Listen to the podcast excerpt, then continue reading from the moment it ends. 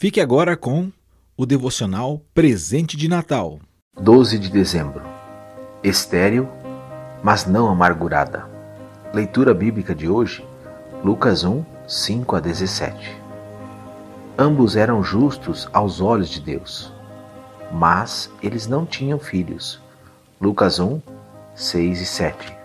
A esterilidade, seja física ou espiritual, pode conduzir à amargura a alguns filhos de Deus pode se desenvolver no coração de um casal decepcionado por não poder ter filhos.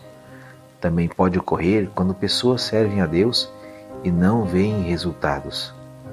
Um casal de missionários que serviu diligentemente por muitos anos sem um fruto visível do seu trabalho perguntou frustrado: Será que desperdiçamos nossas vidas? Um jovem pastor e sua esposa trabalharam durante cinco anos em uma comunidade ingrata e desinteressada, dedicando as suas vidas por aquelas pessoas. A mulher perguntou: Será que eles se importam? Zacarias e Isabel, mencionados em Lucas 1, são um modelo para qualquer um que está enfrentando esterilidade física ou espiritual. O casal idoso tinha uma reputação impecável e haviam servido com fidelidade e obediência ao Senhor por muitos anos. Verso 6. Haviam orado por filhos, mas não veio nenhum. Mas em lugar de se tornarem amargurados, continuaram servindo e obedecendo ao Senhor. Em seu tempo, Deus honrou a Zacarias e Isabel com um filho, chamado João. Aquele que iria preparar o caminho para o Messias. Versos 13 a 17.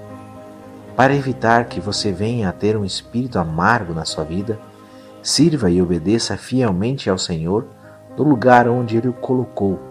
Confie que Deus vai abençoá-lo no seu tempo, da sua maneira e conforme o seu plano. Seja fiel e deixe os resultados com Deus. O devocional Presente de Natal foi publicado pelos Ministérios RBC Atualmente, Ministérios Pão Diário. Autor Martin R. de Han II. Narrado, produzido e editado por Fábio Marzarotto. Publicado no canal do YouTube do Proclame o Evangelho.